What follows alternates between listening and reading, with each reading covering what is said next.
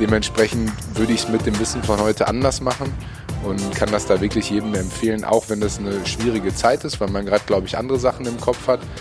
Aber auch Corona kann man jetzt, glaube ich, mal dazu nutzen, zu sagen, pass auf, ich habe gerade eh keine großen Alternativen. Jetzt mache ich halt Schule. Und ich glaube, so sollte man da rangehen.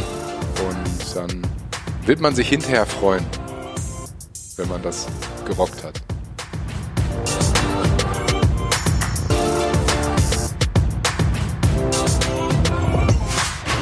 Herzlich willkommen bei getin.de, deinem Podcast für Schule, Ausbildung und Zukunft im Bergischen Land. Mein Name ist Martin. Die meisten von euch kennen mich jetzt so vom Podcast noch nicht so richtig. Das liegt daran, dass ich nicht, normalerweise nicht zum Redaktionsteam zu den Podcastern gehöre, die ihr kennt. Ähm, ich bin heute mal kurzfristig eingesprungen, weil sich keiner gefunden hat. Ich verspreche euch, demnächst habt ihr wieder die gewohnten Stimme, die gewohnten Stimmen auf der Leitung. Ähm, unser heutiger Gast ist äh, ehemaliger Fußballprofi. Er hat Anfang der 2000er Jahre beim FC Schalke 04 und bei Hannover 96 gespielt. Außerdem war er U20, U21 und A-Nationalspieler. Er ist DFB-Pokalsieger und er hat sogar mal ein Tor des Monats geschossen. Ich weiß nicht, ob es das heute noch gibt bei der Sportschau, aber auf jeden Fall, er war mal dabei.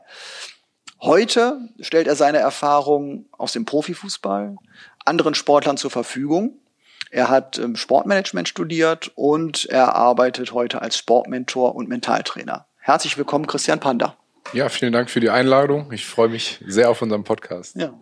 Cool, dass du dabei bist. Also das ist ja auch mal für uns, für unseren regionalen Podcast ähm, auch ein kleiner Höhepunkt jetzt erstmal. Wir sind erst seit September unterwegs, von daher ähm, passt wunderbar.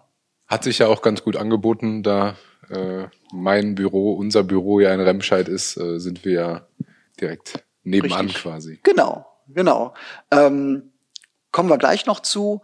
Ähm, ich, ich fand das, also ich glaube, ich habe ich hab mal geguckt hier bei mir auf, auf, auf dem Handy, vor drei Monaten ungefähr hatten wir ja den ersten Kontakt und ähm, da haben wir von versucht zusammenzukommen für den Podcast.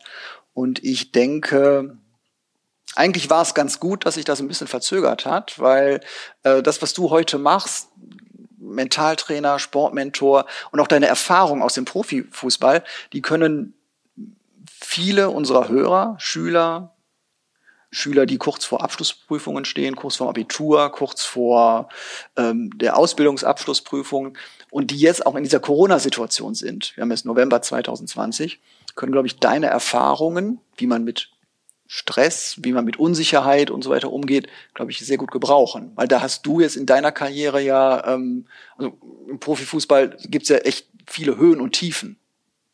Definitiv, da gibt's wahnsinnig viele Höhen und Tiefen. Und wer meine Karriere verfolgt hat, ähm, von den Hörern wahrscheinlich nicht so viele, weil sie zu jung sind, aber wer sich damit ein bisschen auseinandersetzt, wird sehen, dass ich ähm, sehr lange Zeit sehr schwer verletzt war auch mhm. und ähm, mich da auch immer so ein bisschen selbst wieder zurückgekämpft habe mhm. und dementsprechend mh, hm, macht das das Ganze nicht einfacher. Ich sag mal, mhm. wenn du so eine geradlinige Karriere hast, wo du im Jahr zwischen 30 und 40 Spiele machst und immer gefühlt gesund bist, ähm, dann funktioniert das eigentlich auch ganz gut und dann ja. kannst du dir diesen Druck auch ganz gut verpacken. Aber wenn du immer mal wieder zurückgeworfen wirst und, und raus bist, mhm. ähm, ist es schon noch ein bisschen schwieriger, als wenn du einfach von Woche zu Woche diese Spiele hast. Und ich hatte von Woche zu Woche diese Spiele und zwischendurch mal 19 Monate Reha mit drei Operationen. 19 Monate. 19 Monate, genau. Okay.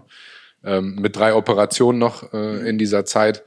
Ähm, und dann wieder so den Anschluss zu bekommen, ähm, ist dann natürlich auch schwierig und dann hat man nicht nur den Druck, den der Verein dann natürlich macht, sondern ich hatte zu dem Zeitpunkt auch selber Druck, weil ich war mhm. 21 zu dem Zeitpunkt, hatte jetzt ähm, gerade den Sprung geschafft zum mhm. Stammspieler, ähm, gerade geschafft, meiner Mutter äh, das Geld wiederzugeben, das sie mir geliehen hat für mein erstes Auto, mhm. okay. was jetzt nicht wahnsinnig viel war, ja. ähm, aber hatte natürlich auch den Existenzdruck, weil ich wusste, ähm, das ist das, was ich liebe, das ist das, was ich machen möchte. Mhm.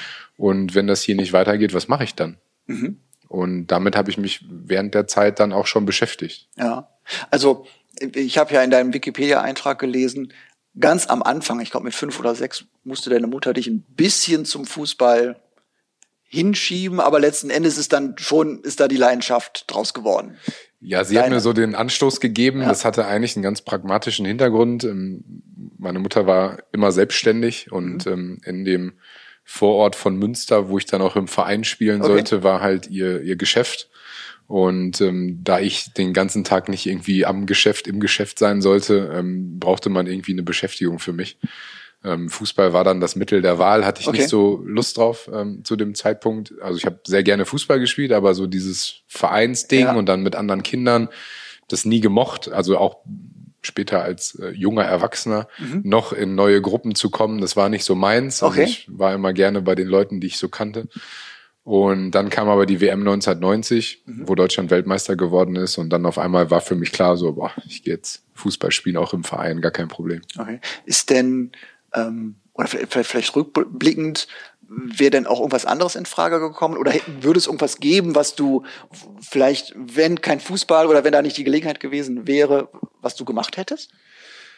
Also ich habe zwischendurch mal Tennis gespielt, das war auch noch eine Option. Okay. Ähm, musste mich dann aber entscheiden. Aber grundsätzlich habe ich ähm, mit 16, nachdem ich meinen Realschulabschluss ja. hatte, ähm, eine Ausbildung angefangen. Ähm, ganz klassisch eigentlich, auch für die damalige Zeit noch, glaube ich, ein bisschen klassischer als heute. So nach der Realschule dann einfach eine Ausbildung zu machen und zu arbeiten, weil für mich war immer klar, so Abitur, ich wollte nicht noch länger zur Schule gehen. Mhm. Für mich war klar, so wenn dann ja, einen Job, Geld verdienen mhm. und irgendwie gefühlt dann schon versuchen, auf eigenen Beinen zu stehen. Ja. Und habe das auch durchgezogen, habe das auch während meiner ähm, A-Jugendzeit, U19-Zeit bei Schalke ähm, durchgezogen. Mhm. Heißt, ich bin morgens um 7 Uhr bei der Arbeit gewesen, weil ich dann äh, gleitzeitmäßig relativ pünktlich Feierabend machen musste, weil ich nach, also Montag, Dienstag, Donnerstag, Freitag war Training. Ja. Das heißt, nur Mittwochs war frei, da okay. konnte ich dann ein bisschen später anfangen zu arbeiten, aber sonst musste ich halt relativ zügig um 16 Uhr, Viertel nach vier ungefähr, mich ins Auto setzen. Ähm, mhm. Anfangszeit bin ich noch gebracht worden, bis ich dann selber fahren durfte nach Gelsenkirchen und mhm. habe dann trainiert, war abends um halb zehn, zehn zu Hause mhm. und äh, somit war mein Tag halt wahnsinnig voll. Mhm. Ähm, ja, weil ich noch diese Ausbildung gemacht habe, mhm. die ich aber dann nicht beendet habe. So okay. viel kann ich schon mal vorwegnehmen. okay, aber äh, gut, aber trotzdem, das, das, das hört man dann ja schon raus, da gehört ja da dann schon auch Leidenschaft dazu, woraus dann halt, ich sage jetzt mal, Disziplin entsteht, äh, also auch ein bisschen Leidensfähigkeit letzten Endes. Auch gerade jetzt, wenn wir jetzt unsere Hörer nehmen, im Abitur, die im Abitur sind oder grundsätzlich, die Schulzeit hat sich ja, also teilweise sind die ja acht, neun Stunden am Tag in der Schule, müssen ja. sich motivieren, haben irgendwie ein Ziel vor Augen. Wie hast du das damals gemacht? Ja, ich hatte auf der einen Seite halt diese wahnsinnige Liebe zu dem Sport mhm. und hatte so meinen mein Traum vor Augen. Ja. Mit, ich bin dann mit ähm, 17 quasi zu Schalke gekommen und war meinem Traum dann schon ein ganzes Stück näher. Mhm. Und auf der anderen Seite so ein bisschen meine Mutter im Nacken, die gesagt hat, pass auf, ne, mhm. ähm, hier, äh, das geht nur, das eine geht nur mit dem anderen. Das heißt, ja. du machst eine Ausbildung oder du machst halt schulisch was weiter oder irgendwas beruflich in Anführungsstrichen mhm. neben diesem Fußball, ähm, einfach um diese Sicherheit zu haben, weil dass ich Profi geworden bin dann nach diesem Jahr, ähm, ja, das, das hat sich noch nicht abgezeichnet ja. zu diesem Zeitpunkt, sondern okay. Also ich sag mal, die Chancen waren eher, dass ich kein Profi werde, was natürlich auch damit zu tun hatte, dass ich dann gesagt habe, okay, es macht Sinn, diese Ausbildung auch zu starten, mhm. weil es sieht jetzt aktuell nicht so aus, als wenn ich jetzt Profifußballer werde. Warum? Ich bin halt relativ spät, also relativ spät äh, für die aktuelle Zeit jetzt sogar sehr spät dann zu einem ja, Nachwuchs Verein gekommen, ja. beziehungsweise zu einem Verein gekommen, mhm. ähm, der Bundesliga spielt in den Nachwuchs. Ähm, das war für damalige Verhältnisse schon relativ spät. Heutzutage ist man halt mit 13, 14 spätestens eigentlich bei so einem Verein. Ähm, und ich glaube, dann genießt man auch eine andere fußballerische Ausbildung und es bahnt sich vielleicht eher noch an. Okay. Und ähm, ich kam halt von Preußen Münster und war da zwar ganz gut, habe dann aber gemerkt, oh, Schalke 04 ist eine andere Welt Und dementsprechend konnte ich mich dann auch gut davon überzeugen lassen. Also es war jetzt nicht mein Wunsch zu sagen, ich mache jetzt eine Ausbildung und äh, hau mir den Tag jetzt so voll, ähm, dass ich jeden Abend irgendwie gefühlt tot ins Bett falle. Mhm. Ähm, sondern das war natürlich auch der Wunsch meiner Mutter, die so ein bisschen drauf gepocht hat und mich da vor die Entscheidung gestellt hat. Einfach gesagt, äh, entweder beides oder gar nichts. Mhm. Also nur Fußball äh, geht nicht, kannst halt nur eine Ausbildung machen, das ist mhm. okay. Ähm, und ja, so ist es dann gekommen. Ähm, und natürlich muss man da fokussiert sein und ja, muss so ein bisschen äh, die Arschbacken zusammenkneifen, weil das ja auch nicht so ganz einfach ist. Ähm, ja. Du hast es gerade angesprochen, wenn die Schüler heutzutage auch den ganzen Tag in der Schule sitzen. Ich habe selber einen Sohn, der quasi äh, ja gerade aufs Gymnasium gekommen mhm. ist und auch den ganzen Tag in der Schule sitzt, weil ja. dann auch die Hausaufgaben äh, in der Schule gemacht werden. Ähm, das heißt, da ist dann um 15 Uhr, 15.30 Uhr Schluss. Mhm. Ist ein langer Tag. Und dementsprechend kann man da, glaube ich, schon gewisse Parallelen ziehen. Und ich glaube, so wird man halt auch auf das Leben danach ein bisschen vorbereitet, wenn es aus der Schule rausgeht, mhm. weil da wird es dann noch ein bisschen anstrengender. Absolut. Nur, äh, ich sag mal, das, das sagt sich jetzt so leicht. Hatte ich jetzt letzten Endes die Leidenschaft angetrieben, aber es wird dir auch Punkte gegeben haben, wo du sagst, boah, jetzt muss ich von Münster nach Gelsenkirchen fahren. Es regnet, es ist dunkel. Ich würde mich viel lieber mit äh, Freunden, was weiß ich, treffen hatte ich persönlich gar nicht. Okay. Also ähm, diese Ausbildung war für mich, ja, das war schwer. Ja. Ähm, einfach weil jetzt auch nicht unbedingt der Frühaufsteher war und mhm. musste dann halt noch eine halbe Stunde fahren. Also von mhm. meinem Zuhause, von der einen Seite Münster auf die andere Seite mhm. Münster. Ähm, das heißt, da bin ich dann um halb sieben losgefahren, um, um pünktlich um sieben Uhr bei der Arbeit zu sein. Aber wo ich dann fertig war mit der Arbeit und es war 16 Uhr, 16 Uhr 15 und ich wusste, jetzt fahre ich zum Training, da habe ich mich gefühlt, als wäre ich gerade aufgestanden. Also cool. da war halt wirklich ähm, einfach auch eine Liebe dafür da. Und ja. das ich biete auch, heute. Auch, Entschuldigung, auch für Schalke. Also ich glaube, Münster ist eher so Schalke-Land. Ja, ne? also, es ist, ist gespalten. Also wir, wir teilen uns das da äh, mit den Schwarz-Gelben, okay. ähm, was aber gar kein Problem ist. Ja. Ähm, ich stand auf gar keiner Seite okay. der beiden. Ähm, ich habe das immer so Fußball immer so ein bisschen mehr ins Ausland geschaut, ähm, mhm. aber ähm, habe Fußball geliebt und nach einem Jahr Schalke war mir auch klar und ich konnte auch verstehen, warum die Leute da in der Region und auch in ganz Deutschland, sogar international so begeistert sind von diesem Club, ähm, weil er halt wahnsinnigen Charme, wahnsinniges Flair hat mhm. ähm, und er ist einfach einzigartig, weil halt gefühlt immer Unruhe ist und Richtig. das aber zeigt, der Verein lebt. Also ja. ich habe das immer positiv ausgedrückt. Ja weil ich gesagt habe, da tut sich was, da, da wird auch mal was vorangetrieben. Jetzt zur Zeit läuft's ja leider nicht so gut, ja. aber ich denke, da werden auch wieder bessere Zeiten kommen. Es ist halt, ähm, also davon lebt ja auch der Sport, dass nicht alles vorhersehbar ist. Letztendlich auf, auf dem Fußballplatz sowieso, beim Spiel, aber äh, was wäre was wär das für ein Sport, wenn wirklich alle so ihren Weg gehen würden und ohne, ohne Brüche. Das, Deswegen würde die Faszination ja auch verloren gehen, denke ich Deswegen mal. Deswegen könnte ich auch kein Fan von Bayern München sein, wenn ich halt ne, so, mit meinen Arbeitskollegen dann in der Woche rede und sage, oh, jetzt haben wir wieder 4-0 gewonnen, jetzt ja. haben wir 5-0 gewonnen, ja, jetzt haben ja, wir mal knapp 3-1 gewonnen. Mhm. Ähm, fehlt mir persönlich so dieser ähm, dieser Moment des Verlierens, weil mhm. ich glaube, da ziehst du halt auch wahnsinnige Stärke draus. Mhm. Ähm, und da spreche ich aus einer eigener Erfahrung, was ich anfänglich schon angesprochen habe mit meinen Verletzungen, war auch so ein Punkt des Scheiterns, auch wenn ja. man letztendlich nichts dafür konnte. Ähm, hat mich dann auf einer anderen Seite aber irgendwie wahnsinnig viel größer gemacht, nämlich auf der menschlichen, weil mhm. ich da halt wahnsinnig viel gelernt habe. Und deswegen gehört das, glaube ich, genauso dazu, ähm, zu verlieren wie zu gewinnen. Und dann weiß man das Gewinnen natürlich auch noch ein bisschen mehr zu schätzen, wenn man auch häufiger mal verliert.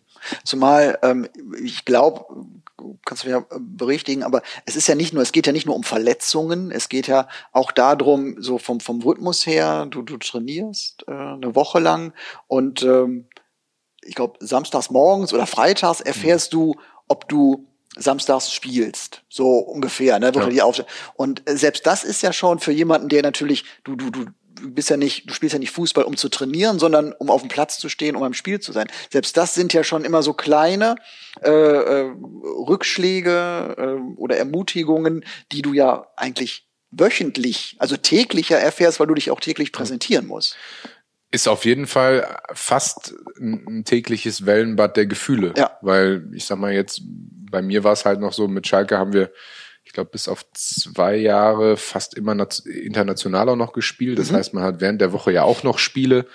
Ähm, das heißt, da trainiert man dann auch nicht so viel, also mhm. schon jeden Tag, aber dann auch nicht mehr so intensiv, weil wenn man dann Mittwochs, Samstag oder Mittwoch, Sonntag spielt, mhm. dann bleibt halt nicht mehr so viel Zeit, dann ist halt viel Regeneration angesagt. Und ja, da kriegst du es natürlich dann präsentiert, ne? wenn du nicht spielst und dann hast du natürlich auch immer noch vorher so diesen Gedanken, ja, werde ich jetzt spielen, werde ich nicht spielen. Richtig.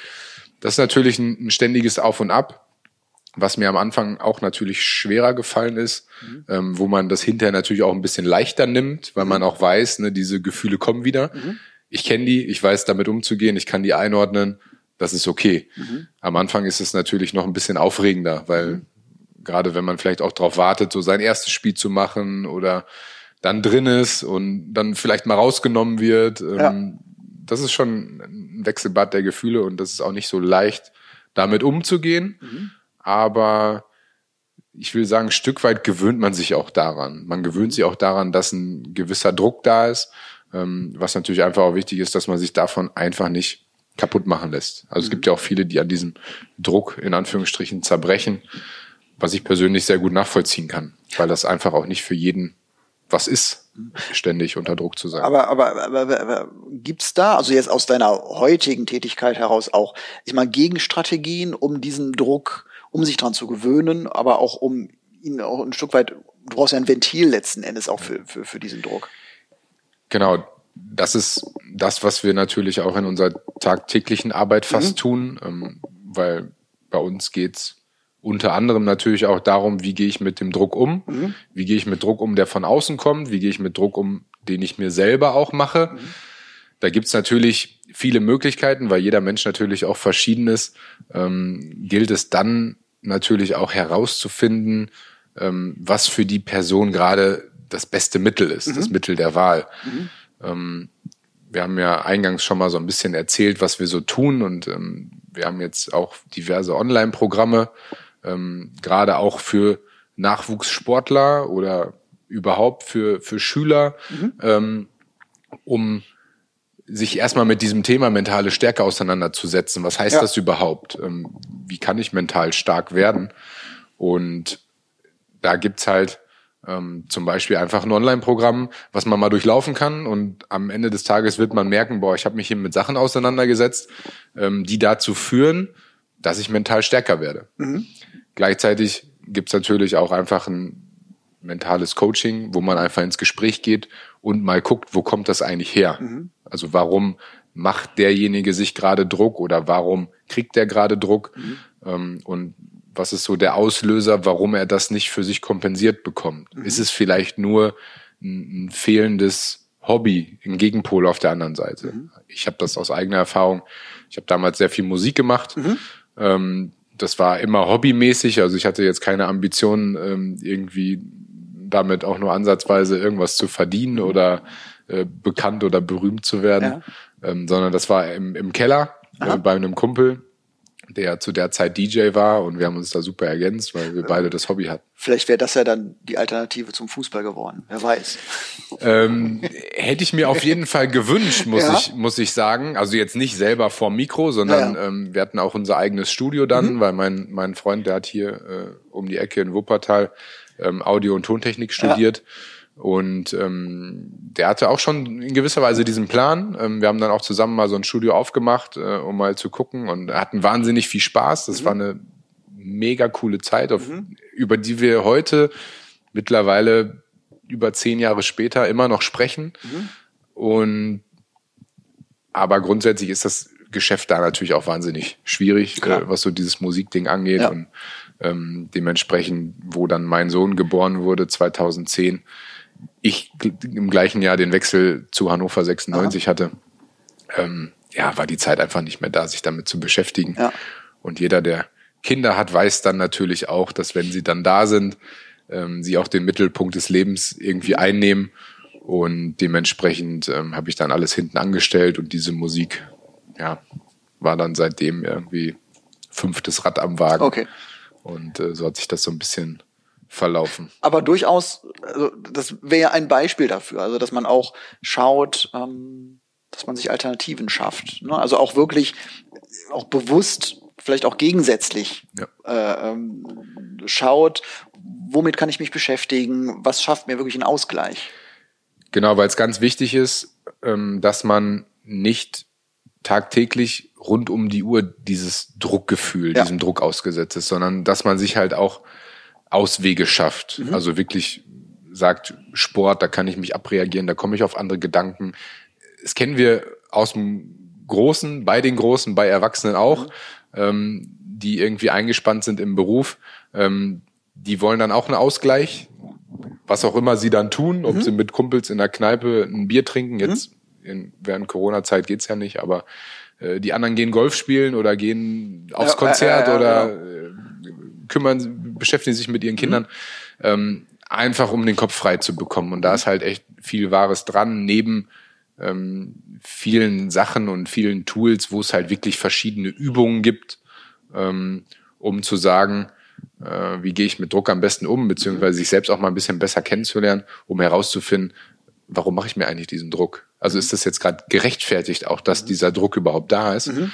Ähm, oder ist es im Endeffekt ja so ein so ein Hirngespenst, will ich mal fast sagen. Mhm.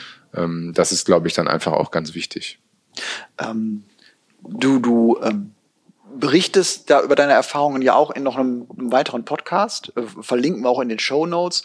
Und ähm, da hast du auch äh, so ein paar ganz konkrete Dinge beschrieben, die dir geholfen haben. Das eine war, da hast du mal über eine, eine Auszeit, ich glaube auch wirklich im im Spielbetrieb äh, hast du davon berichtet, dass du zwei Wochen einfach mal raus bist, um auch den Kopf frei zu kriegen, um auch mal so den Blick wahrscheinlich wieder so ein bisschen zu weiten. Genau, das war ähm, während meiner Reha, was ich angesprochen ja. hatte, während diesen 19 Monaten, ähm, weil ich so gefühlt keinen Meter nach vorne gekommen bin. Also kann man sich ja vorstellen, 19 Monate ist eine wahnsinnslange ja. Zeit.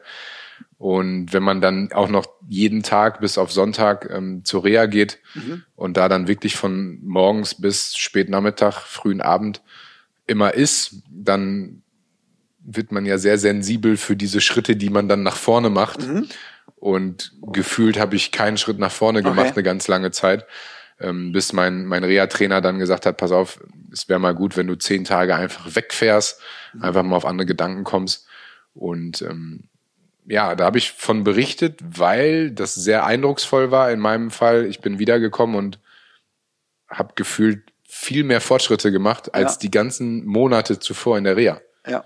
Also da habe ich persönlich für mich halt festgestellt, ey, Moment mal, wahnsinnig viel spielt sich, glaube ich, einfach auch im Kopf ab. Mhm. Spielt sich über gute Gefühle ab oder mhm. schlechte Gefühle. Mhm. Schlechte Gefühle war für mich zum Beispiel jeden Morgen wieder zu Reha zu fahren. Mhm. Auch wenn ich ein Ziel hatte und mir auch immer Ziele gesetzt habe, ähm, war es halt einfach irgendwann so, dass die Luft raus war. Mhm. Und ich kam nach diesen zehn Tagen wieder, ähm, habe Fortschritte gemacht, obwohl ich nichts gemacht habe, okay. außer mich mal entspannt und ja. ne, den Kopf frei bekommen und habe wahnsinnige Fortschritte gemacht ähm, und war jetzt natürlich ja Idee liegt nahe zu sagen, pass auf, fahr nochmal zwei Wochen weg, aber irgendwann muss dann ja auch wieder trainiert ja. werden. Ähm, aber das ist schon mal gut, einfach auf andere Gedanken zu kommen und, und wirklich mal zu sagen, ne, ich lasse jetzt das, was mich gerade hier wirklich so sehr beschäftigt, einfach mal außen vor, wenn man es denn kann.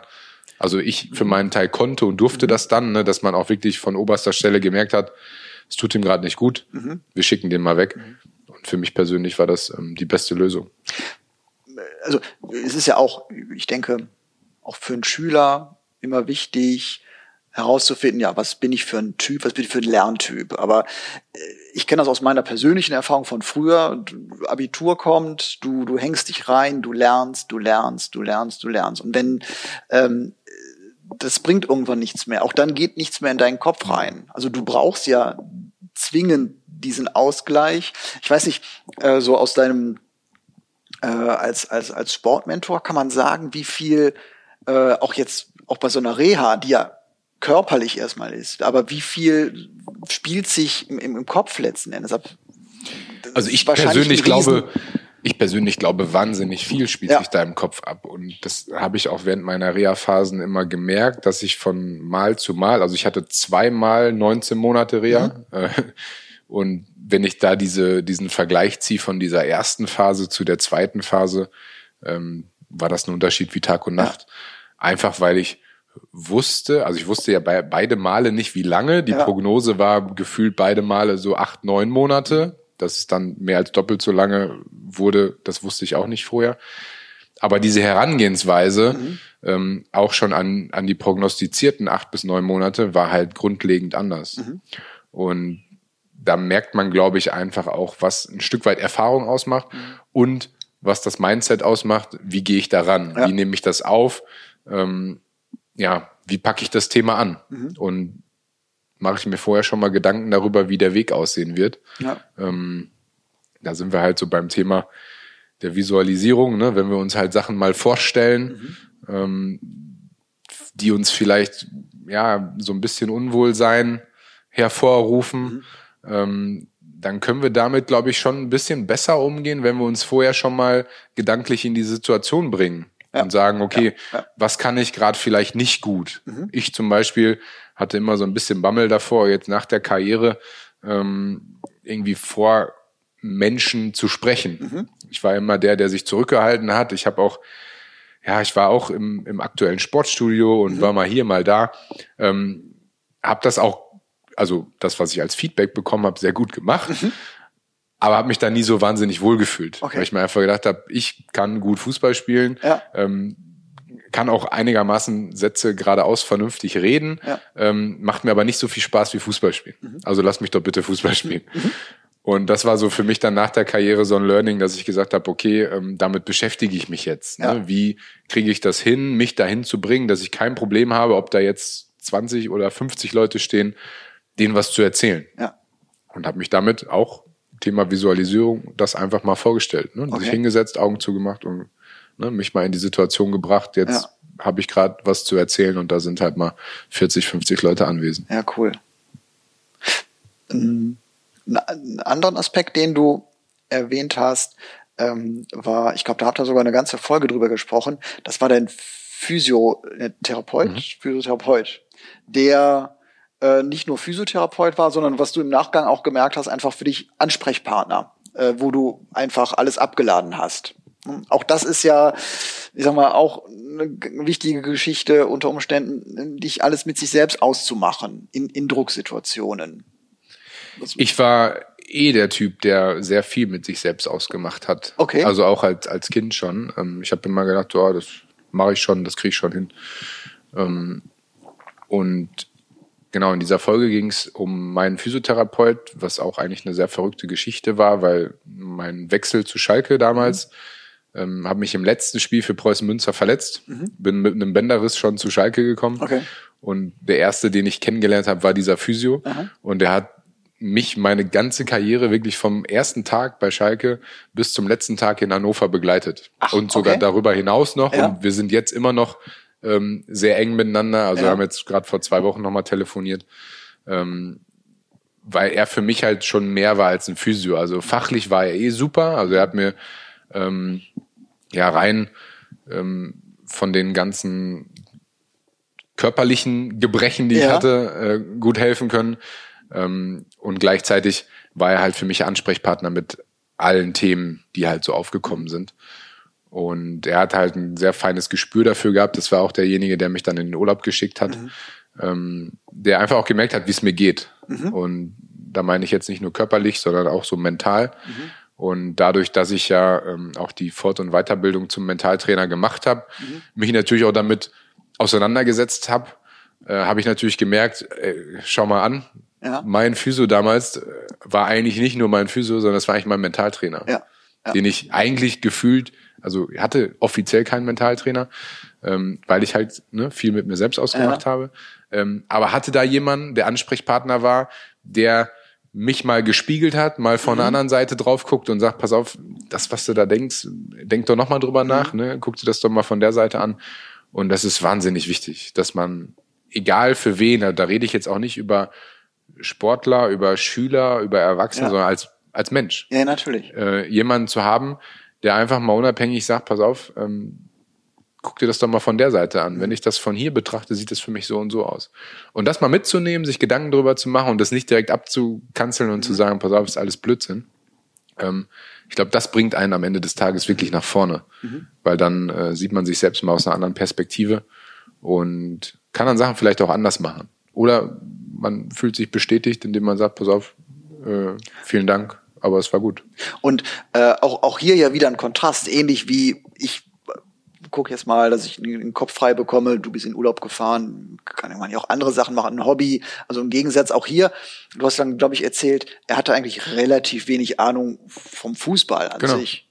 Also äh, wir haben auch total wenig über Fußball geredet. Ja. Ähm, da ging es halt wirklich um persönliche Sachen, mhm. ähm, oftmals auch belanglose Sachen. Ja. Ähm, aber das war wahnsinnig wichtig in dieser Zeit. Ähm, weil ich zu Reha gefahren bin und in der Zeit, also du liegst dann während so einer Reha-Phase, so einem Reha-Tag, zwei bis drei Stunden pro Tag auf der Liege, wirst behandelt und hast Geräte dran oder was auch immer. Ja, und wenn du dich dann natürlich die ganze Zeit mit dieser Situation beschäftigst, da wirst du irre nach ein ja, paar klar. Wochen. Ja. Ähm, deswegen ist es halt wichtig, jemanden zu haben, mit dem du auch reden kannst. Und dann, ja, gab es bei uns in der Reha damals schon äh, in gewisser Weise ein Handyverbot. Mhm. Ähm, also da liegst du jetzt nicht auf der Liege und da kümmert sich gerade einer um dich und du fängst an, irgendwie Social Media oder ja, einen Film äh, zu gucken oder keine mhm. Ahnung. Hat ja auch was mit Respekt zu tun. Ähm, dementsprechend hat man sich miteinander beschäftigt. Ja. Und ich habe das auch gesagt, ich würde es auch jedem Verein empfehlen, ähm, die Physiotherapeuten, die fest beim Verein angestellt sind, ähm, diesen Mentaltrainerlehrgang zu bezahlen. Mhm. Ähm, weil näher dran als die Physiotherapeuten kommen halt wenige. Mhm. Also die Frau zu Hause, mhm. ne, die Familie, äh, keine Frage. Aber die Physiotherapeuten sind die, die dich sogar anfassen. Die haben deinen Muskel in der Hand, mhm. die stehen äh, ja in der Woche stundenlang bei dir. Mhm. Und wenn die dann in gewisser Weise ausgebildet sind ähm, in diesen mentalen Sachen, ähm, können die, glaube ich, einen wahnsinnig guten Input geben. Ja. Und können dich auch auf der anderen Seite wahnsinnig gut runterziehen. Ja. Wenn sie halt ja, äh, auf den Zug mit aufspringen. Ja. Habe ich auch erlebt. Ne? Okay. Dass wenn du selber schlechte Laune hast, du gibst das raus und kriegst von dem vielleicht auch noch die schlechte Laune, ja, dann gehst du mit okay. der doppelten schlechten Laune ich nach Hause. wollte gerade sagen, genau. Und dann hast du nichts gewonnen. Ja. Äh, mir sind da spontan, also dann auch wieder übertragen auf das Thema Schule, Bildung, mir sind da spontan, äh, ist auch spontan, spontan eingefallen, dass das auch, glaube ich, der Unterschied ist bei, ähm, bei Lehrern sowieso, aber auch bei Nachhilfelehrern. Also wer gibt mir nur den Stoff mit, mhm. wer erklärt mir was und wer ähm, schaut auch mal da drauf, also deswegen sind mir hauptsächlich auch, auch Nachhilfelehrer eingefallen, warum hat derjenige denn Probleme? Also wie kann ich dem dann auch etwas vermitteln? Wie kann ich auf den eingehen? Äh, sind da noch andere Probleme dahinter, die vielleicht auch in der Schule, wo man in der Schule nicht drüber reden will, gegenüber einem Lehrer, der ja dann eine Note vergibt? Und da ist halt jemand, der und und wir, wir haben ja, also Gedin.de ist ja, wir machen das ja zusammen mit einem Nachhilfeunternehmen, dem Andreas Beck, äh, und der hat ganz viele, finde ich, Nachhilfelehrer, die sehr nah auch an den, an den Jugendlichen sind und wo die halbe Zeit vielleicht auch mal über ganz anderes gesprochen wird als über Mathe, Französisch, Englisch. Ich glaube, dass das auch wahnsinnig wichtig ist. Ja. Also ich persönlich, wenn ich an meine Schulzeit denke, ich war in den Fächern immer viel besser, wo ich die Lehrer gefühlt verstanden ja. habe, wo ich eine Verbindung genau. hatte, die ich gemocht habe. Mhm. Und war wiederum in den Fächern schlecht, wo ich so eine Antipathie den Lehrern Richtig. gegenüber hatte. Auch, genau. wo auch immer die herrührt. Genau. Ähm, aber da zeigt sich doch, dass wenn diese menschliche Verbindung da ist, man ja auch viel aufnahmefähiger ist. Richtig. Und das glaube ich sofort, ähm, dass nicht alle, die Nachhilfe brauchen oder Nachhilfe in Anspruch nehmen, ja. ähm, dumm sind oder mit dem Stoff nicht klarkommen, sondern genau. ich glaube, dass die Probleme oftmals woanders herkommen. Absolut. Sehen wir ja in unserem Job auch. Ja. Ähm, die Fußballer, die wir begleiten, die haben ja letztendlich kein fußballerisches Problem, sondern die haben irgendein anderes Thema, Richtig. was sie aber davon abhält, auf dem Fußballplatz 100 Prozent zu bringen. Ja. Und ich glaube, dass man da den, den Bogen wahnsinnig gut zu Schülern schlagen kann. Ähm, nicht jeder, der nicht gut ist in der Schule, ähm, ist blöd oder hat ein Problem damit, mit dem Stoff nicht klarzukommen, sondern ich glaube, dass jeder Mensch ja eh sein eigenes Päckchen zu tragen hat. Und dann gibt's halt immer die, die ein bisschen mehr Glück haben, die vielleicht äh, innerfamiliär ne, das besser geregelt bekommen oder wo auch immer die, die Probleme, die Päckchen, die sie rumtragen, liegen, ähm, wo das dann auch gelöst wird. Da hatten aber dann vor zwei Tagen äh, mindestens elf Leute ein mentales Problem. Also ich spreche gerade auf das 6-0 gegen Spanien Auf an, wo, wo du ja denkst, tolle Fußballspieler, wie, wie, wie kann das funktionieren? Wo, wo ja wahrscheinlich auch so eine, so eine Art Kettenreaktion oder ähnliches stattfindet.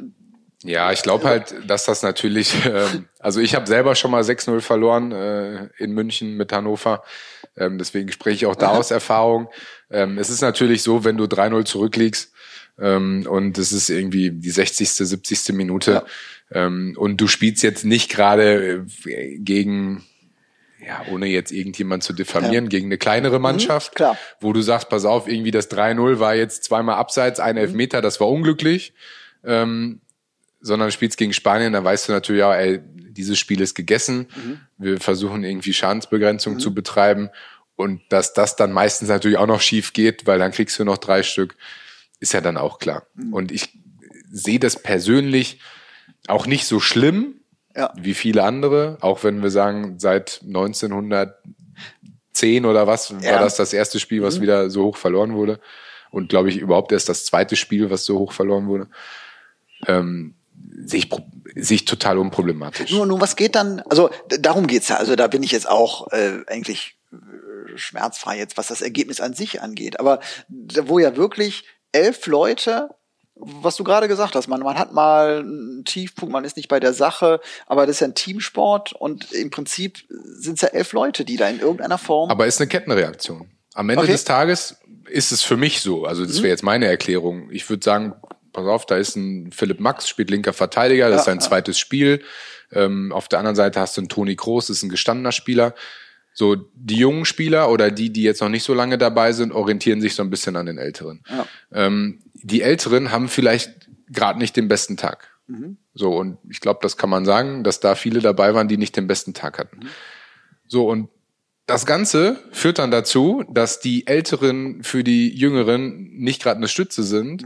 Ähm, die Jüngeren sich aber an denen orientieren, bei denen es gerade auch nicht Ja, so ja. gut läuft. Und auf einmal bist du in diesem Strudel drin.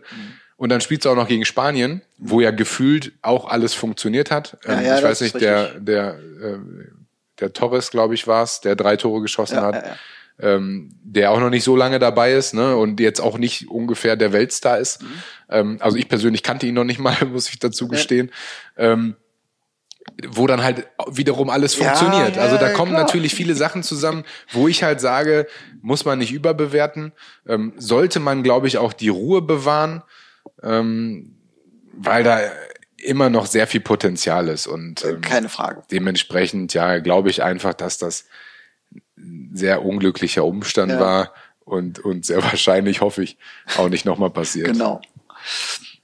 Ähm, in den Podcasts, die ich jetzt mit dir gehört habe und auch jetzt so aus deinen, aus deinen Erzählungen heraus, mm, ich habe so ein bisschen den Eindruck, du hast ja selbst gesagt, naja, du, du hast mal ein Problem gehabt am Anfang vor, vor vielen fremden Menschen zu reden. Dir war auch so ein bisschen, habe ich den Eindruck, so immer so dein, dein, dein Freundeskreis sehr, sehr wichtig. Also ich habe so einen Eindruck, du bist so ein, so ein Familienmensch, also vielleicht, ich sag mal Heimatmensch. Ich glaube, du wohnst auch noch da, wo du aufgewachsen bist. Inwieweit war das für dich wichtig? Ich sag mal, Schalke um die Ecke, Hannover ist ja eigentlich auch ein Katzensprung in, in, ins, ins Münsterland. War das für dich auch, für dich persönlich entscheidend? Absolut. Und ausschlaggebend natürlich auch, äh, wie meine Karriere letztendlich verlaufen ist. Also Okay. ich habe es vor kurzem schon mal in einem anderen Podcast erzählt, dass ich während meiner zehn Jahre, die ich ja auch dann bei Schalke war, schon die Möglichkeit gehabt hätte, auch hier und da mal woanders hinzugehen, ähm, aber überhaupt keine Ambition hatte, weil Okay. ich mich auf der einen Seite super wohl gefühlt habe. Ich war damals bei einem Verein, ähm, wo wir regelmäßig um die deutsche Meisterschaft mitgespielt haben, so ein bisschen anders als die Zeiten, wie wir sie jetzt gerade erleben auf Schalke. Und auf der anderen Seite bin ich fast zehn Jahre gependelt. Also ich hatte eine kleine Wohnung in Gelsenkirchen. Wenn es dann mal nach Champions League oder zweimal Training ein bisschen später Ja. wurde, dann bin ich auch da geblieben. Aber die meiste Zeit bin ich gependelt. ähm, hatte eigentlich oder habe eigentlich immer noch mit ein paar Ausnahmen meinen Freundeskreis, den ich als Kind hatte mhm. Oder als als Jugendlicher, wo sich das ja glaube ich dann so ein bisschen bildet. Ähm, das sind immer noch die gleichen. Mhm. Also wir treffen uns gerade heute Abend auch wieder, wenn man das jetzt sagen darf, mit Abstand und mhm. allem, was dazugehört natürlich. Ähm, wir sind auch nicht so viele, also sind jetzt keine 30 Leute, mhm. ähm, sondern es ist echt ein kleiner Kreis, ähm, der aber immer da geblieben ist. Und das war für mich wahnsinnig wichtig. Und ich bin ja total glücklich in, in meiner Heimatstadt nach wie vor zu leben. Ähm, bin nie wirklich weg gewesen. Also selbst zu meiner Hannover-Zeit, die vier Jahre, ähm, habe ich eine Wohnung in Münster immer gehabt, mhm. ähm, weil das für mich einfach Heimat ist. Und ähm, ja, habe da auch gar keine Ambition, irgendwie, irgendwie wegzugehen. Ist aber auch wieder, ne? Also so vom dass ich mir ein Stück weit bewusst machen muss, oder gerade wenn ich jetzt weiß, ich bin jetzt in der Vorbereitung fürs Abitur, also wie wichtig das Umfeld ist. Also, dass ich mir bewusst werde, was bin ich für ein Typ und mir dann vielleicht auch in diesem Kontext das entsprechende Umfeld auch schaffe oder behalte oder es pflege, um daraus die auch wieder Kraft und Energie zu ziehen. Energie ist eigentlich das richtige Stichwort. Also mhm. bei uns im Online-Programm ähm, geht es auch um die Energiezombies. Also um die Leute, mit denen du zusammen bist, die dir nicht gut tun. Okay. Die dir gefühlt einfach deine Energie entziehen. Mhm. Auf welchem Wege auch immer. Mhm. Also warum auch immer die vielleicht nicht gut für dich sind. Und mhm. das machen wir halt mit Sportlern auch immer ganz gerne, weil wir einfach gucken wollen, ähm, woran liegt es gerade, dass du nicht in der Lage bist, deine 100 Prozent, die wir ja alle haben, mhm. abzurufen. Mhm. Und oftmals ähm, hat man, gerade wenn man natürlich im Profisport guckt, da gibt's halt wahnsinnig viele, die an einem erfolgreichen Fußballer äh, in gewisser Weise auch äh, partizipieren wollen, mhm. was ja auch oftmals völlig okay ist, mhm. weil sie eine Leistung bringen und werden dafür entlohnt. Oftmals versuchen sie sich aber auch diese Entlohnung zu erschleichen. Mhm. Und dementsprechend ähm, fordern wir die Leute dann auch einfach dazu auf, mal drauf zu schauen, mhm. mal zu gucken, ey, mit wem verbringe ich gerne Zeit und nach dieser Zeit gehe ich dann gestärkt daraus mhm. oder gehe ich müde irgendwie äh, abgeschlagen daraus, mhm. weil der mir meine Energie eigentlich nur wegnimmt. Mhm. Geht es gar nicht darum, dass wir sagen, ja, der ist jetzt gut für dich, der ist schlecht für dich. Einfach nur, dass man ein Bewusstsein dafür schafft. Mhm. Ne? Was und wer tut mir gut und, und was und wer tut mir nicht gut. Und ich glaube, dass das als Schüler auch maßgeblich ist, mhm. weil da geht es auch darum, Leistung zu bringen. Absolut. Und auch darum, 100 Prozent zu bringen, wenn es um Abitur geht, um die Arbeiten zu schreiben, mhm. um eine gute Performance abzuliefern, mhm. ähm, dass ich ein gutes Abitur mache oder meine Schule beende. Oder im Kleinen, ich sehe das jetzt bei meinem Sohn, die ersten Vokabeltests, genau. die ah, anstehen. Ja. Ähm, da sind die, die Kinder ja auch motiviert, das schaffen zu wollen, ja. weil du gibst eine Leistung ja. und kriegst ein Ergebnis. Es ist im Endeffekt genau das gleiche wie im Fußball. Mhm am Ende des Tages, sobald das Spiel abgepfiffen ist, weißt du genau, war das hier gut oder war das nicht gut? Weil du kannst dir das oben auf dem, auf dem Videowürfel, auf der Anzeigetafel kannst du das angucken. Ja, Hast du das Spiel gewonnen? Richtig. War es grundsätzlich ja, erstmal gut? Cool. Hast du verloren? Wie jetzt 6-0, mhm. ähm, dann war es schlecht und dann waren halt alle schlecht. Mhm. Auch wenn jetzt vielleicht ein guter dabei gewesen wäre, mhm. was er jetzt nicht war. Der wäre aber auch schlecht gewesen, weil er 6-0 verloren hat. Ähm, deswegen hast du es als Schüler vielleicht sogar ein Stück weit noch einfacher, weil du hast dein eigenes Glück in der Hand. Du schreibst diese Arbeit, machst diesen Test und weißt dann genau, wenn du ihn wiederbekommst, was steht drunter. Ja, ja ich wollte gerade sagen, ähm, zumindest äh, wird man als Schüler nicht ausgepfiffen, äh, aber stimmt auch nicht ganz. Ich merke das aus eigener Erfahrung, sich als Elternteil davon frei zu machen, das Kind im übertragenen Sinne nicht auszupfeifen, anzupfeifen oder auch wieder Druck auszuüben, ist halt extrem schwer.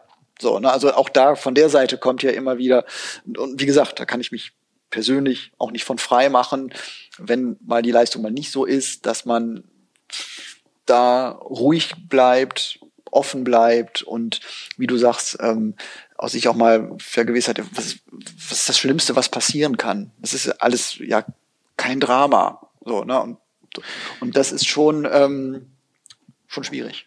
Ich glaube, das Problem ist ja einfach auch diese emotionale Bindung, die wir dann natürlich Absolut. haben. Also ich habe selber drei Kinder und in allen Altersstrukturen. Okay. Ähm, dementsprechend ähm, weiß ich da auf jeden Fall genau, wovon ich rede. Ähm, ich glaube, die, die wir am meisten lieben, die können uns ja auch am, am meisten auf die Palme bringen, halt mit, mit Sachen, die sie tun.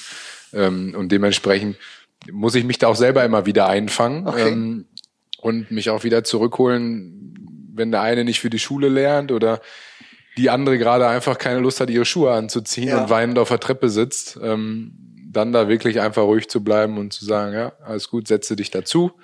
Habe ich letztens im Badezimmer auch gemacht.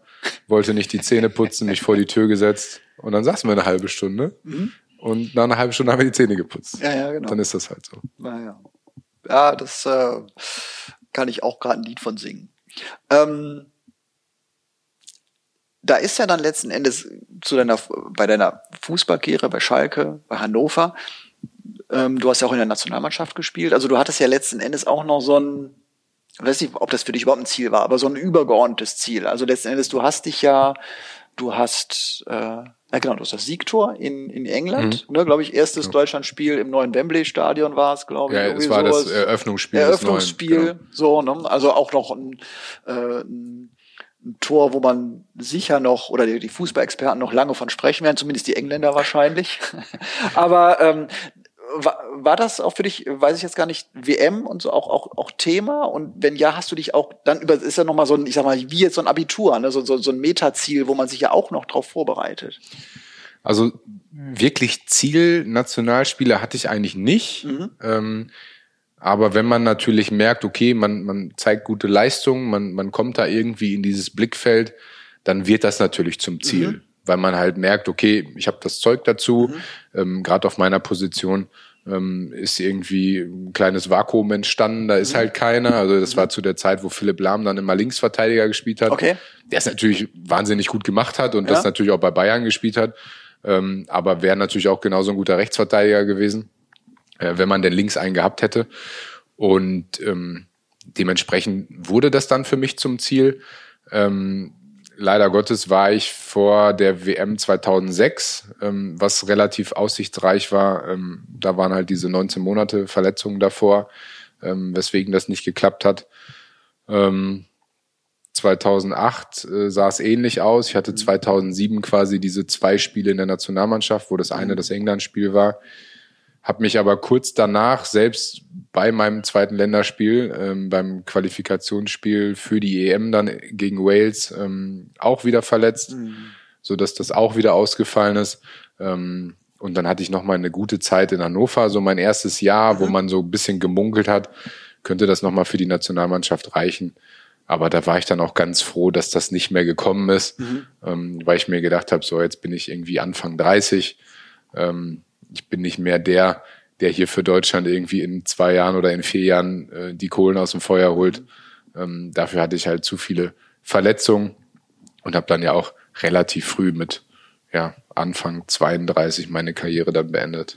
Okay, dann frage ich jetzt den Mentaltrainer. Also ich habe, wie gesagt, diese zwei, diese zwei Ziele. Ich muss kurzfristig morgen eine Klausur schreiben.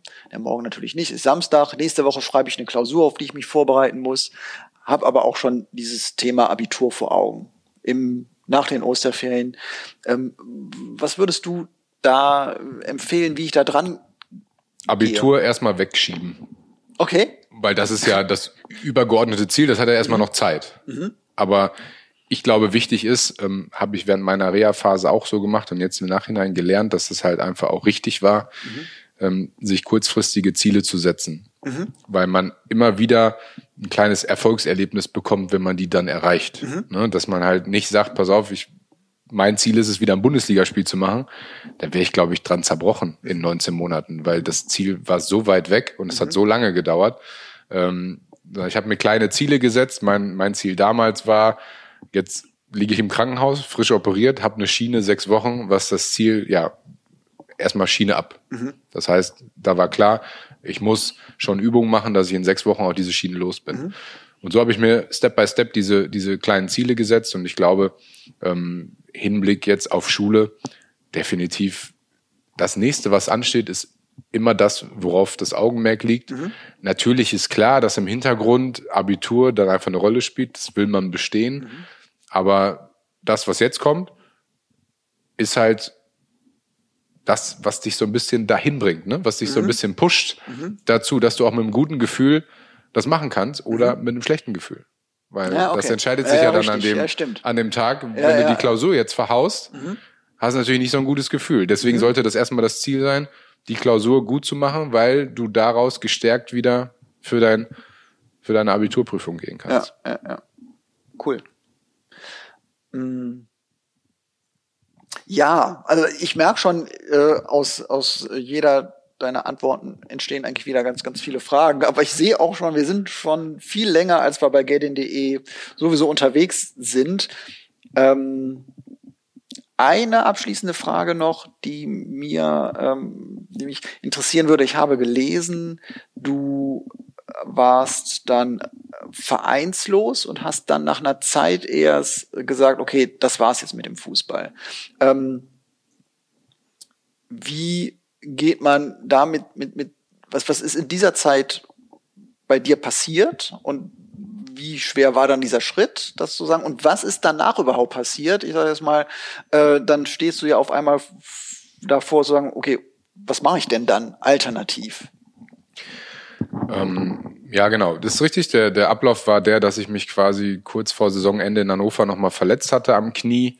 Ähm, und dann ist mein Vertrag ausgelaufen und ich habe dann nochmal Reha gemacht. Ich habe mhm. mich auch nochmal operieren lassen, weil ich ähm, so ein so ein bisschen Narbengewebe, eine kleine Verknöcherung, alles okay. so am Innenband hatte, um das einmal glatt zu ziehen, habe mhm. dann nochmal Reha gemacht, einfach um zu gucken, wie fühlt sich's jetzt gerade an, macht es nochmal Sinn, mhm. Fußball zu spielen. Mhm.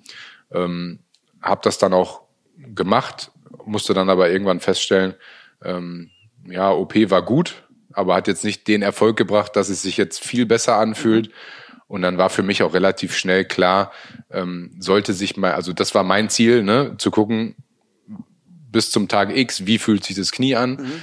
was mache ich für Fortschritte und wenn es nicht besser ist, dann ist es auch das Karriereende. Und ah. hatte dann auch die Zeit, wirklich mich damit auseinanderzusetzen, mhm wenn dieser Plan A nicht funktioniert, was ist mein Plan B? Mhm. Und ähm, aufgrund dessen, dass die ähm, Berufsgenossenschaft ähm, dann halt auch einspringt aufgrund meiner ganzen Verletzung, habe ich eine Umschulung gemacht, habe dann Sportmanagement mhm. studiert. Ähm, was mir nicht so sonderlich leicht gefallen ist, weil da fing es an, dass so dieses Loch, über das viele geredet haben, kommt. Mhm. Und obwohl ich wahnsinnig gut darauf vorbereitet war, weil ich mit Leuten mich ausgetauscht habe, die, die mhm. in dieses Loch gefallen waren, mhm. da auch wieder rausgekommen sind, ähm, habe ich das trotzdem auch gehabt. Mhm. Weil man von einem fremdbestimmten Alltag, 14 Jahre, ne, wird dir gesagt, du hast einen Trainingsplan, äh, morgen ist 10 Uhr Training, ja, Dienstag zweimal, dann Mittagessen, dann sitzt du im Bus, dann bist mhm. du hier, dann bist du da. Ja, zu selber zu Hause lernen. Mhm. Ich habe dann das bei einer Fernuni gemacht. Ähm, war schon schwer. Ja. Und ähm, kann ich jedem nur zu raten, sich für diese Zeit irgendwie darauf vorzubereiten. Sei es mit jemandem, also es muss jetzt kein Mentaltrainer sein, da will ich jetzt gar keine Werbung machen für uns. Aber jemand, den du an der Seite hast, der sich vielleicht sogar mit ähnlichen Situationen auskennt, der dir einfach in gewisser Weise mit Rat und Tat zur Seite mhm. steht. Mhm ähm, weil das für mich persönlich einfach auch wahnsinnig wichtig war, mich da austauschen zu können mit Leuten und um da auch wieder rauszukommen. Mhm. Ähm, ich habe jetzt keinen Blödsinn gemacht während der Zeit, weil dafür war ich dann halt auch schon zu alt und mhm. äh, habe Kinder gehabt und alles Mögliche. Aber ich kann das schon verstehen, dass manche Leute in gewisser Weise auf eine schiefe Bahn oder zumindest mal die falsche Abfahrt nehmen für eine kurze ja. Zeit. Ähm, weil du vielleicht auch gewisse Sachen brauchst. Also ich war nie der, der in der Öffentlichkeit stehen wollte, mhm. aber es gibt ja die, denen das fehlt, dass ja. dir zugejubelt wird von 60, 80.000, dass du die Mannschaft brauchst, die Kabine mhm. und ähm, dementsprechend, das habe ich eigentlich so nie gehabt. Also auch wenn man mich jetzt fragen würde, was vermisst du da an dieser Zeit, würde ich sagen, so dieses dieses Familiending in Anführung, diese mhm. Kabine, mhm. da zusammenzusitzen vom Training. Ne? Du hast so die Mannschaftsclowns, mhm. äh, die dich dann da unterhalten, über mhm. die du lachen kannst. Ähm, viele Gespräche in der Kabine. Das ist das, wo ich sage, das vermisse ich. Mhm. Und alles andere war schön, aber ist jetzt nicht das, mhm. wonach es sich lohnt zu streben. Ja. Und ich noch das Zweite, was ich noch raushöre, vielleicht auch einen Plan B da zu haben. Ne? Also sich nicht so zu 100 Prozent auf eine Geschichte fokussieren. Es könnte ja auch, also kriege ich den Studienplatz da, wo ich will, den, äh, also das sind ja so viele Unwegsamkeiten. Also ich glaube, das ist offen zu bleiben. Ich glaube, dass es wichtig ist, ähm, sich damit mal zu beschäftigen. Es darf aber nicht so weit gehen, dass du deine Prozente für den Plan A dir klaust. Also ja, okay. Ne, dass Ja, man ja, sagt, okay. pass auf, wenn ich 100 Prozent habe, dann kann ich nicht 50 Prozent in meinen Plan B ja, gut, investieren das und stimmt. 50 in den A, weil dann wirst du am Ende wahrscheinlich nirgendwo rauskommen. Sondern es sollte schon so sein, dass man sich wirklich auf eine Sache fokussiert und konzentriert, aber nichtsdestotrotz das andere nicht aus den Augen verliert, Ja. sodass man da dann irgendwie überrascht wird von. Ja. Ähm, das ist, glaube ich, ganz wichtig. Das versuchen wir auch unseren Leuten immer mit auf den Weg zu geben, Mhm. dass ich auch immer sage, Plan B, gar keine Frage, sollte man sich schon mal mit auseinandergesetzt Mhm. haben, aber jetzt keine Energie dafür verschwenden, ähm, was dir vielleicht auf der anderen Seite fehlen könnte, Mhm. um dein Ziel zu erreichen. Ja, ja. Cool. Ja, ähm, genau. Äh, wie gesagt, ich hätte noch viele Fragen, aber im Anbetracht der Zeit, ähm, vielleicht abschließend nur noch für alle, die jetzt draus, da draußen sind, die zuhören, die Abitur ähm, vor Augen haben, die mittlere Reife vor Augen haben, irgendeinen Abschluss und ähm, gerade vielleicht auch durch Corona ähm, noch zusätzlich so ein bisschen gestresst sind, willst du denen noch ein, zwei Sätze mitgeben? Ja, ich kann nur sagen, aus meiner heutigen Erfahrung lohnt sich das auf jeden Fall, ähm, die Schule gut abzuschließen. Ähm, ich kann das sagen, weil ich das nicht so wirklich hinbekommen habe. Okay. Ähm, also ich habe alles abgeschlossen, ne, wie ich gesagt habe, auch eine Ausbildung angefangen, aber ähm, mein Zeugnis von damals, was ich jetzt schon gar nicht mehr habe, war jetzt nicht das, womit man äh, irgendwie hausieren gehen könnte. Dementsprechend würde ich es mit dem Wissen von heute anders machen und kann das da wirklich jedem empfehlen, auch wenn das eine schwierige Zeit ist, weil man gerade, glaube ich, andere Sachen im Kopf hat. Aber auch Corona kann man jetzt, glaube ich, mal dazu nutzen, zu sagen, pass auf, ich habe gerade eh keine großen Alternativen. Jetzt mache ich halt Schule. Ja. Und ich glaube, so sollte man da rangehen. Und dann wird man sich hinterher freuen, Ja. wenn man das gerockt hat. Wunderbar. Cool. Christian, vielen Dank. Sehr gerne. Hat Spaß gemacht. Schön. Ähm, an unsere Hörer, vielen Dank für eure Zeit. Hat ein bisschen länger gedauert als sonst, ähm, aber liegt vielleicht auch daran, dass ich ein bisschen älter bin als die anderen, die die Interviews sonst führen. Wie gesagt, versprochen, die sind beim, beim nächsten Mal wieder am Start. Äh, wenn ihr noch weitere Podcast-Folgen hören wollt, geht einfach auf www.gedin.de, abonniert uns bei Facebook, Gedin Ausbildung oder bei Instagram Gedin-Ausbildung und ihr seid immer auf dem aktuellsten Stand. Äh, bis dahin wünsche ich euch eine gute Zeit und bis zum nächsten Mal. Ciao.